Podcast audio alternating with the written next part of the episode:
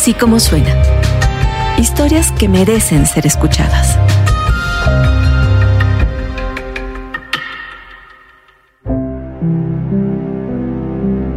Cada año los católicos mexicanos, los devotos de la Virgen de Guadalupe a los que conocemos como guadalupanos, llegan de todo el país a venerar a la Virgen Morena. De todo el país. En México eso puede significar miles de kilómetros de distancia. Llegan en camiones, en bicicleta, caminando, corriendo, vienen en grupos cargando antorchas y se preparan 12 meses para este peregrinar hasta la Basílica de Guadalupe en Ciudad de México. Este año Rosana Díaz fue a verlos, a hablar con ellos, hablar del viaje, hablar de la devoción, hablar de la fe.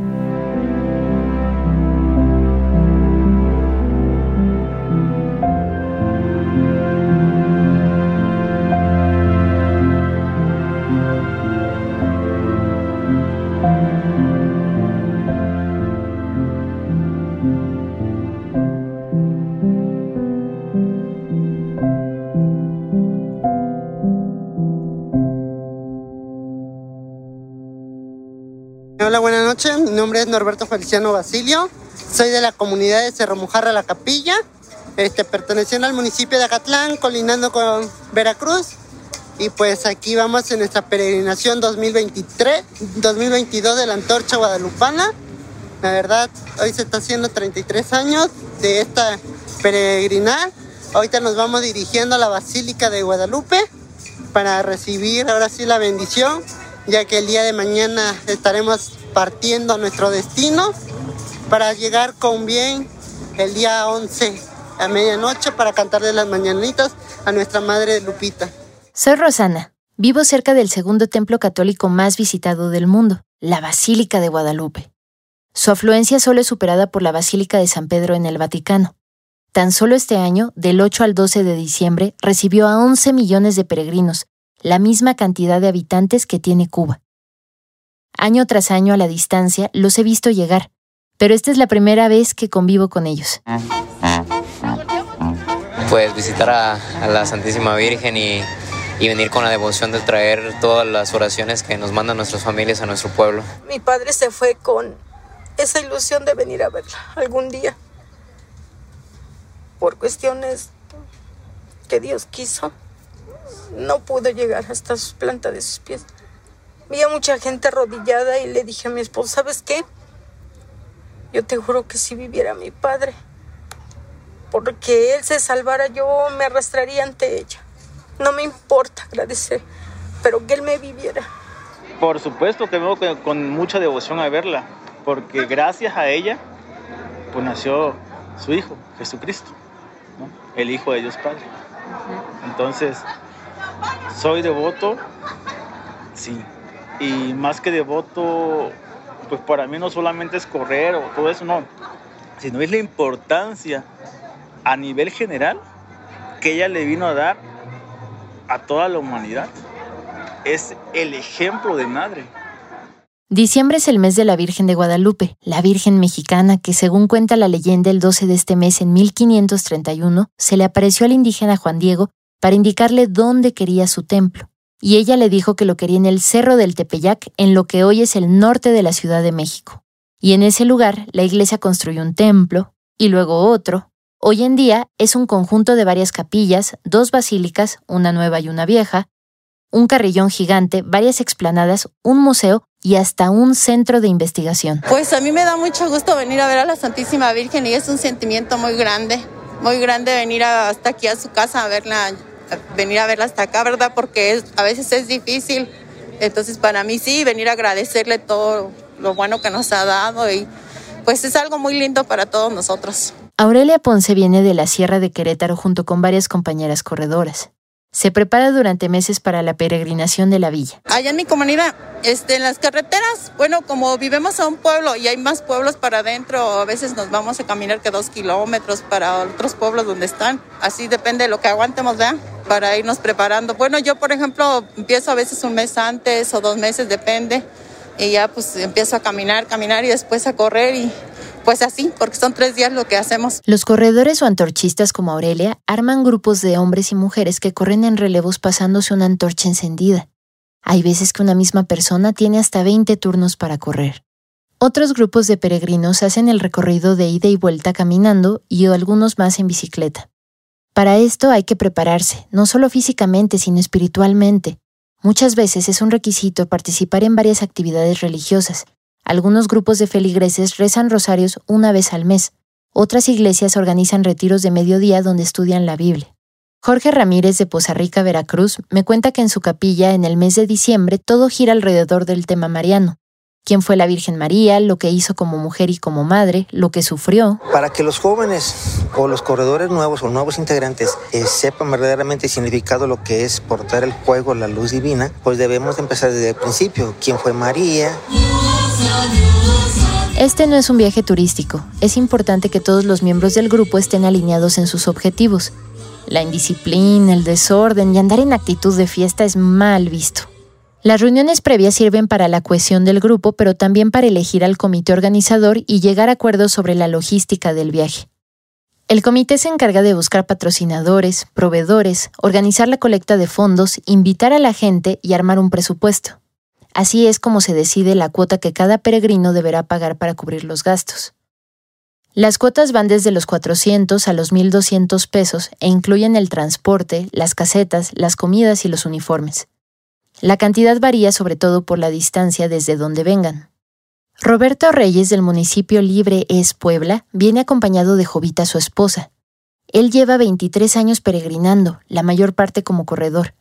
Este año le tocó conducir el carro auxiliar que protege a su grupo de 80 corredores. Hay veces los dueños de los camiones pues nos echan la mano con no cobrarnos todo, o sea, nos ahora sí, si cobran 7 mil, 8 mil pesos un camión, pues nos cobran 4 mil, sea por mitad, las camionetas pues de gas son 2 mil, de los coches son 1500, o sea, todo eso se va acumulando, se hace una cuenta para que se, se coopere a como para que salga toda la cuenta de los camiones, de los pans y todo se viene cooperando, de los 80 se viene cooperando como eso de 500, 600 pesos por cada corredor, cada persona. Y si ya uno quiere traer sus familiares o eso, ponemos una camioneta. Viajan en Tortons, pickups, combis, carros particulares, vans y autobuses turísticos. Me impresionó la cantidad de motos. Los vehículos salen en caravana desde las diferentes comunidades. Van adornados con guirnaldas de flores, moños y letreros de lona con el nombre de su grupo y su lugar de procedencia. Las decoraciones son coloridas, alegres, y todos traen al menos una imagen de la Virgen de Guadalupe. Por ejemplo, algunas pickups cargan altares de madera de casi dos metros de alto que me cuentan que pesan hasta media tonelada. Los más elaborados tienen forma de cúpula, simulando ser una iglesia pequeña, y en su interior todos tienen una estatuilla de yeso de la Virgen Morena. Los vehículos vienen cargados de maletas, herramientas, botiquines, pero sobre todo de agua. A veces la traen en garrafones y botellas y otras en tinacos de 700 y 1100 litros que ocupan una tercera parte del espacio de los Torton. Con ella cocinan, se lavan y claro, beben. La alimentación y la sanidad son preocupaciones constantes a lo largo del viaje. Los grupos que vienen de muy lejos no pueden traer mucha comida porque se echa a perder. Eso implica comprar en el camino y que los gastos se eleven. Así que algunos optan por tomarlo como penitencia y solo hacer una comida al día o alimentarse pobremente lo que dure el viaje. Otros grupos mandan hacer comida con familias que ya conocen y que viven en los pueblos por los que pasan o en la Ciudad de México. Muchos cargan con cilindros de gas, anafres y quemadores para guisar. Entre los peregrinos hay personas que se encargan de alimentarlos a todos. Diego Lucas Ceja, de 30 años, pertenece a un contingente de corredores de Jiquilpan, Michoacán. Son muchos y puros varones. Las mujeres de su pueblo peregrinaron días antes. Diego, junto con 15 compañeros, está a cargo de la comida para 100 corredores. Pues hay de todo, ahora sí que, gracias al, respaldo y al apoyo de, nuestro pueblo, pues sí, venimos con un poquito más de cosas, pues es desayunos, huevo, frijoles, carne, jugos, entonces sí es una, como que una gastronomía de, gran variedad lo que les ofrecemos a los compañeros. Me cuenta que el apoyo de sus compañeros ha sido definitivo para él. Si peregrinar es difícil para cualquiera, ¿cómo será para quienes no pueden caminar, correr o andar en bici? Mi abuelito y mi papá, este, a, mi abuelito formó parte durante mucho tiempo de la Antorcha Guadalupana junto con mi papá. Entonces, este, yo a la edad de 14 años, este, venía, venía a la, a la peregrinación a la Antorcha. Este, logré venir dos años corriendo, venía como corredor. Este, después tuve un accidente en motocicleta y pues quedé con discapacidad permanente y gracias al apoyo y a la motivación de, de todos mis compañeros me motivaron a, a venir este, en, con, a una ciencia de ruedas. El hecho que una persona con discapacidad venga a este tipo de peregrinaciones requiere de mucho apoyo y más que nada el entusiasmo con el que todos te, te motivan a seguir viniendo y el principal objetivo pues de todos y mío siempre ha sido venir a ver a la Virgen de Guadalupe, darle las gracias por todo lo que nos, lo que nos da durante el año. Sí, sí, sí, tenemos que, tenemos que, que, prepararnos, este, cuidar, yo en mi, en mi caso, cuidar un poco la alimentación, este, eh, nosotros le llamamos rodar, el salir con tu silla de ruedas, como lo, lo, hacen ustedes normalmente, correr, nosotros nos llamamos rodar, entonces sí salimos a prepararnos. Ya al llegar a nuestro pueblo, son como unos 10 kilómetros aproximadamente los que se baja todo el grupo en pelotón. Ahí ya es cuando ahora sí me bajo yo con todos y, y empezamos a correr y me sumo con ellos a la carrera. Pero nosotros siempre venimos con la, aunque muchos podrán decir que es muy difícil, pero nosotros no, no dejamos de creer en la paz y en la tranquilidad de nuestro pueblo. El tema de, de inseguridad a nivel nacional pues es muy alto. Entonces, pues nosotros tenemos la fe que con esto logramos disminuir un poco eso y que, que no perdamos la fe en la unidad de, de nuestro municipio. Gerardo Cárdenas, coordinador del grupo de Diego Lucas, me contó que en varias ocasiones han solicitado el apoyo de la Policía Federal, ahora Guardia Nacional, pero jamás los han acompañado. Pero ahora sí que vamos con la bendición de Dios y la Virgen, ¿verdad? Claro. En cuestión de seguridad. Sí. Y, y gracias a Dios hasta el momento no hemos tenido ningún percance. Este, todo bien. Bendito sea Dios. Así, encomendados a Dios, llegan los peregrinos a la Ciudad de México. Esto marca el final del primer tercio del viaje. Cuando entran a la villa, las caravanas se anuncian con sirenas, música, cohetes y toques de claxon. Si es de noche, los vehículos se visten con luces de colores conectadas a las baterías. El ambiente es caótico y a la vez festivo. Muchas calles están bloqueadas y la circulación de las avenidas principales de alrededor de la villa es lenta, tan lenta como un viernes de quincena a hora pico. Pero los peregrinos transitan con paciencia. Deben conseguir dónde pasar la noche y estacionar los vehículos. La mayoría se quedan en las calles cercanas a la basílica. Otros, con menos suerte, tienen que irse más lejos y a lugares más inseguros. Roberto Reyes me cuenta cómo es que se estacionaron en la calle de Atepoxco, que está a 10 minutos caminando de la basílica. Lo que pasa es que nosotros cada año que venimos nos buscamos el lugar más cerca de, de la basílica. En una para que este, hay un, hay, bueno, acá nosotros no sabemos cómo se, se maneje esto en la ciudad hay, hay, unos chavos que agarran y andan viendo y, y, metiéndolos en las calles. Se les paga a ellos para que se nos quede uno aquí en buen lugar. Ellos, nosotros, nos ven los peregrinos llegar como las y todos ya saben que somos peregrinos.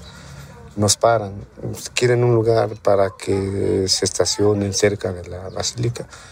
Pues sí, pues lógico que es eso. Entonces, este, sí, nosotros tenemos el lugar pero les cuesta tanto. O sea, a ver, el, ahorita nos cobraron de 200 por camión, por los grandes, y 100, 150 por los chicos. Más o menos un presupuesto como de 2.500 a 3.000 pesos. Los chavos a los que se refiere andan en moto o caminando, cazando peregrinos para ofrecerles lugares. Se adueñan de las calles y evitan que las caravanas se estacionen sin su permiso. En un año anterior, el grupo de Roberto tuvo una experiencia desagradable con ellos. Pues las dos, aquí hay muy, pues, es como todos, hay amables y hay gente que, que nomás engaña, ¿no? ¿Cómo qué tipo de engaño?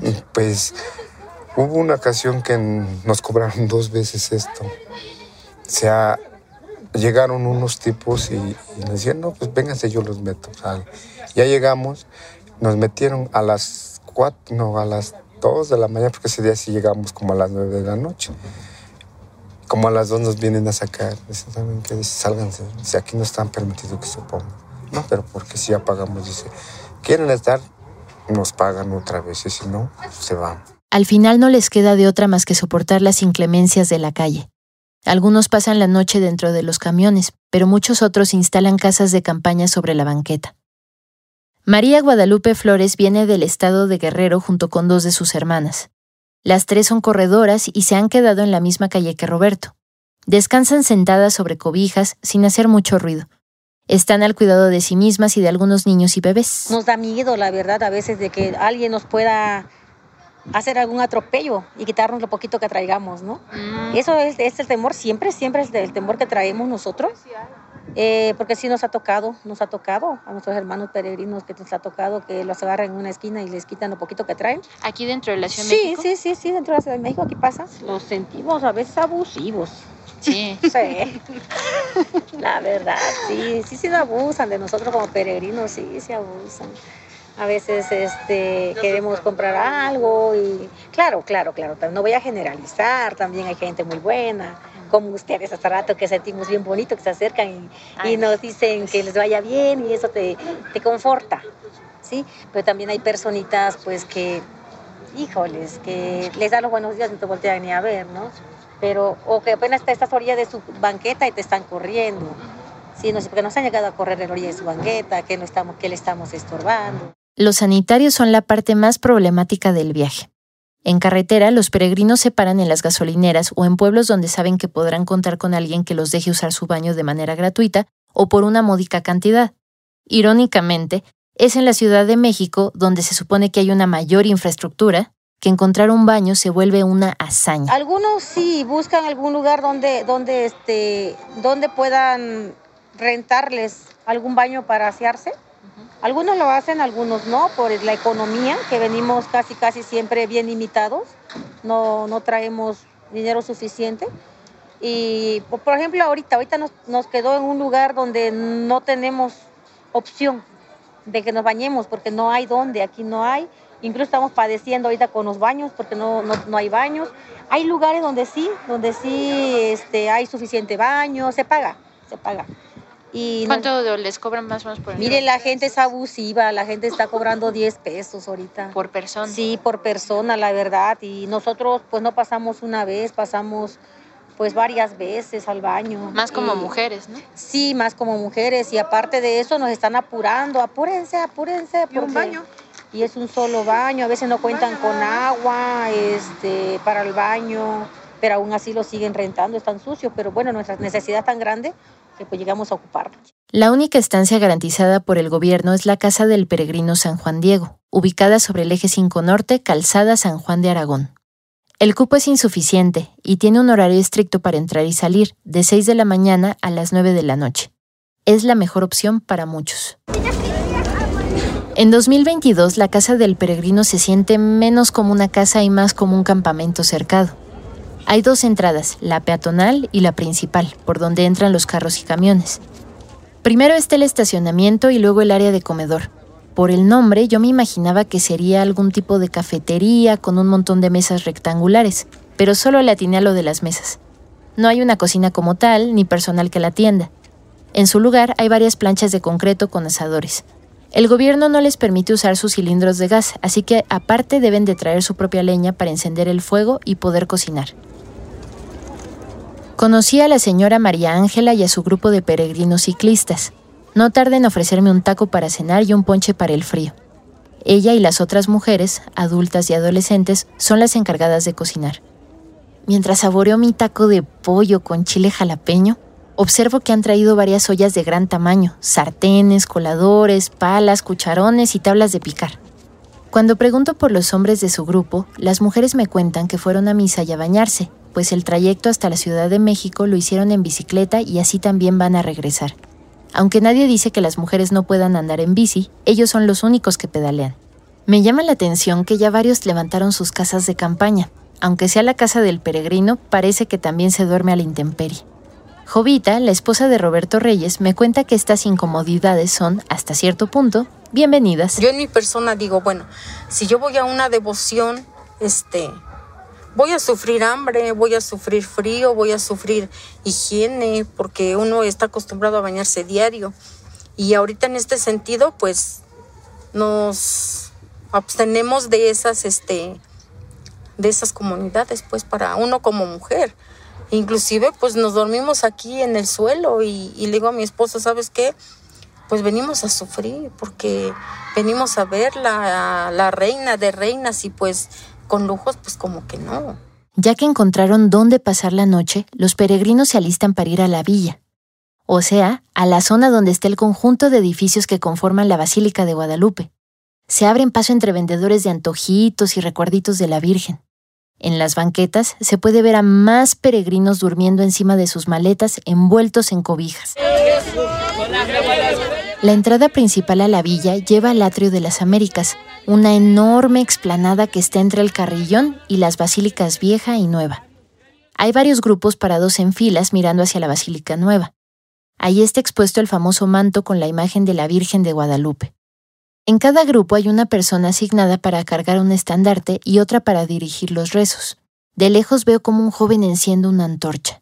Sus compañeros cantan porras al unísono. Ese es el fuego sagrado. Un grupo me llama la atención.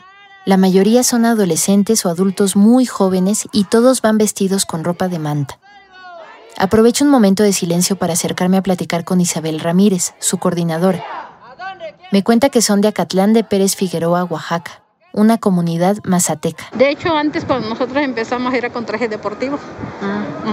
Era con traje deportivo y para nosotros el significado de la ropa de San Juan Diego es señal de humildad. No todos los jóvenes de, este, de estos tiempos están dispuestos a vestirse así.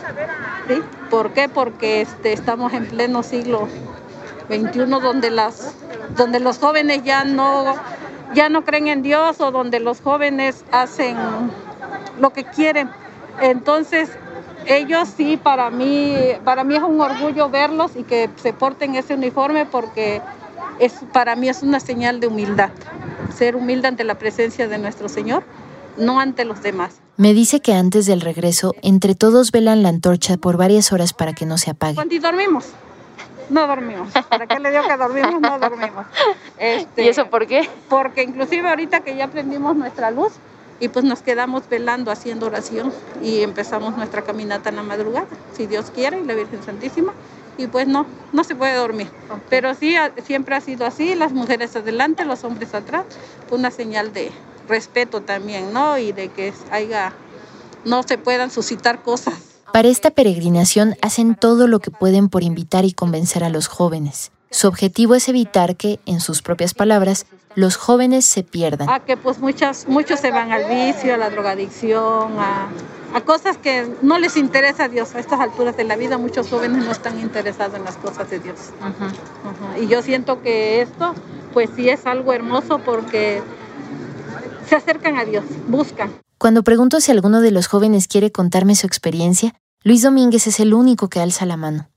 Nos movimos un poquito para alejarnos del ruido. Luis tiene 21 años y lleva 8 como peregrino.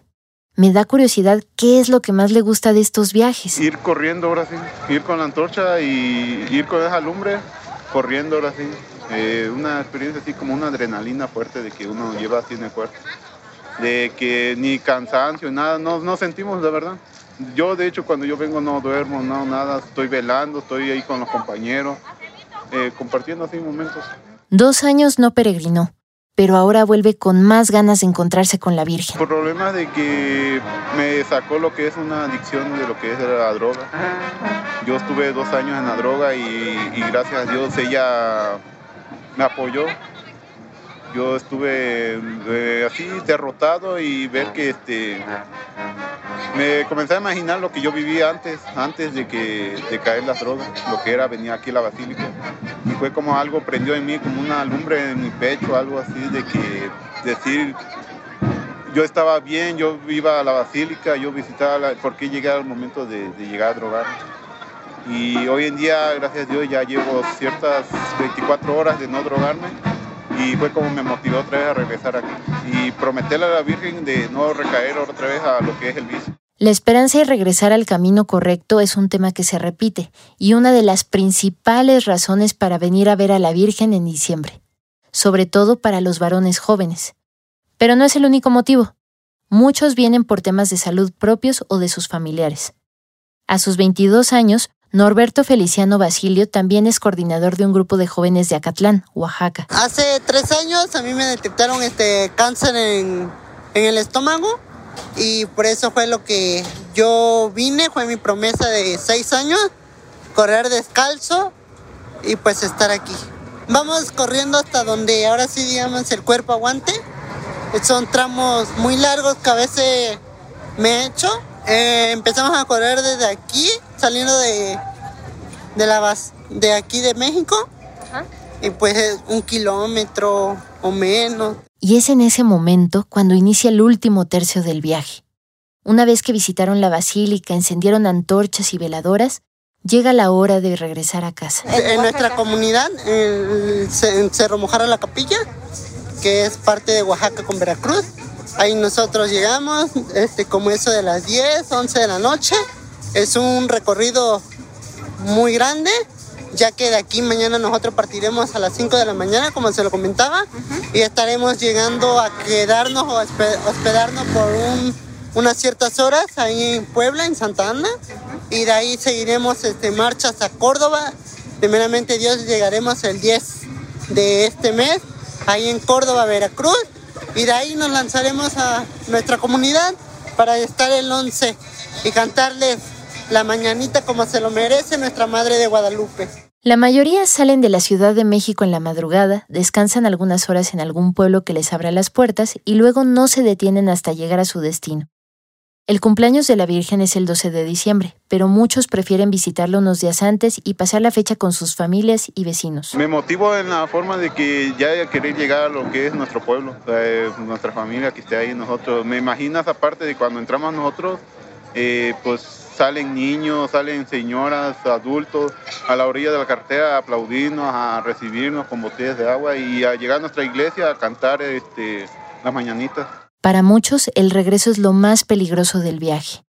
Ya sean ciclistas, caminantes o corredores, todos se exponen a la inseguridad de las carreteras. Se arriesgan, por ejemplo, a que un auto los atropelle, a tener una caída o a quemarse si hacen relevos con la antorcha. En especial los peregrinos corredores deben tener cuidado. Pero sí, la, logística de esto, pues es ahorita salir de, la Ciudad de México ya con la antorcha encendida y comenzar a, correr en relevos. Entonces ya una vez que se bajan todos los corredores, se vuelven a subir al camión, porque traemos dos camiones. Uno va bajando y el otro va recogiendo para que se haga este rotatorio, ¿no? Consecutivo. Pero bajarse y subirse de los camiones no es cualquier cosa. Hay una técnica para no lastimarse. De caída sí, porque luego a veces este, son nuevos.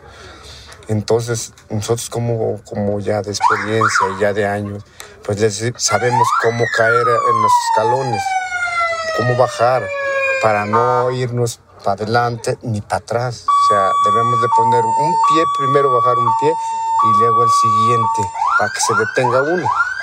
Entonces hay muchos que vienen nuevos, como señoritas, como niños. Se les explica, pero a veces no entienden. O ellos quieren hacerlo a su manera. A, ver, yo así. Eh, una pues, se tiró los dientes por lo mismo de que este, no supo bajar. Quiso poner los dos pies a la hora que jaló el camión. Entonces, güey, se pegó en la boca. La noche del 11 de diciembre, aunque muchos peregrinos ya se fueron para pasar el día 12 en sus comunidades, muchos otros acaban de llegar. Danzantes, caminantes, motociclistas y personas que vienen de rodillas. Camino junto a ellos sobre la calzada de Guadalupe. Puedo distinguir muchos acentos, lenguas indígenas y algunas extranjeras. Varios van más bien en silencio y con la vista fija sobre la basílica vieja que se alza al fondo del camino. Todos se juntan dentro del atrio monumental esperando a que llegue la hora de cantar las mañanitas a la Virgen de Guadalupe.